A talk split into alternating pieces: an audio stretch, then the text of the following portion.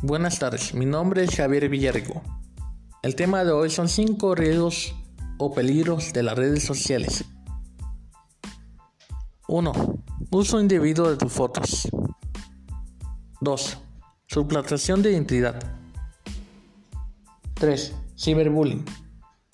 4. Fake news. 5. Problemas legales. Las redes sociales son una excelente herramienta para comunicarse, compartir información y otras muchas cosas. Pero como otros grandes inventos, no están libres de riesgos. Por ejemplo, el uso indebido de tus fotos. Eso quiere decir que si no tienes cuidado, cualquiera puede verlas y usarlas por si fuera poco. A veces los derechos de la imagen pasan a ser propiedad de la plataforma. Otro ejemplo es la suplantación de identidad. Cualquiera puede utilizar tu foto de perfil de Facebook, tu nombre y hacerse pasar por ti sin tu consentimiento. Los fines son variados, pero casi siempre maliciosos.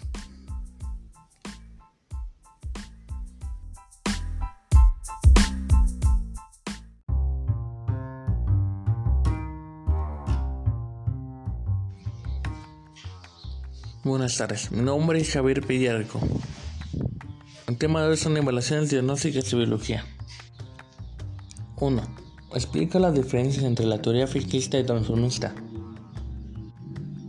Exigimos la hipótesis que sostiene que las especies animales y vegetales se mantienen idénticas a sí mismas a través del tiempo.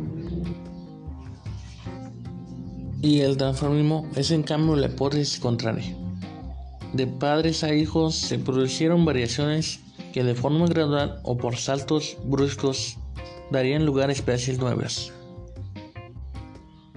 2.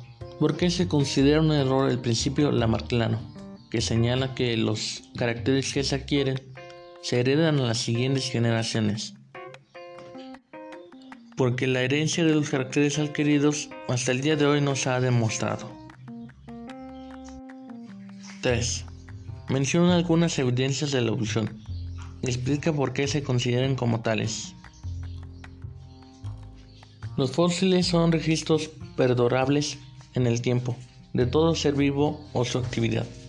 Son usados por los científicos como argumento a favor de la evolución, pues en ellos podemos observar los diferentes cambios que una especie ha ido sufriendo durante su desarrollo.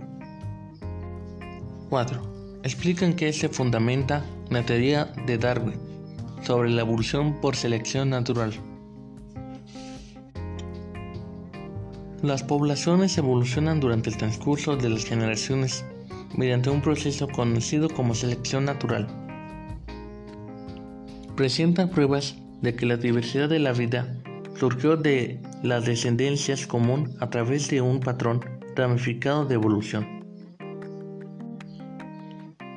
5. ¿Cuáles son las aportaciones de la teoría sintética a la teoría evolutiva de Darwin? La explicación de las variaciones genéticas y que complementa a la teoría de darwinismo.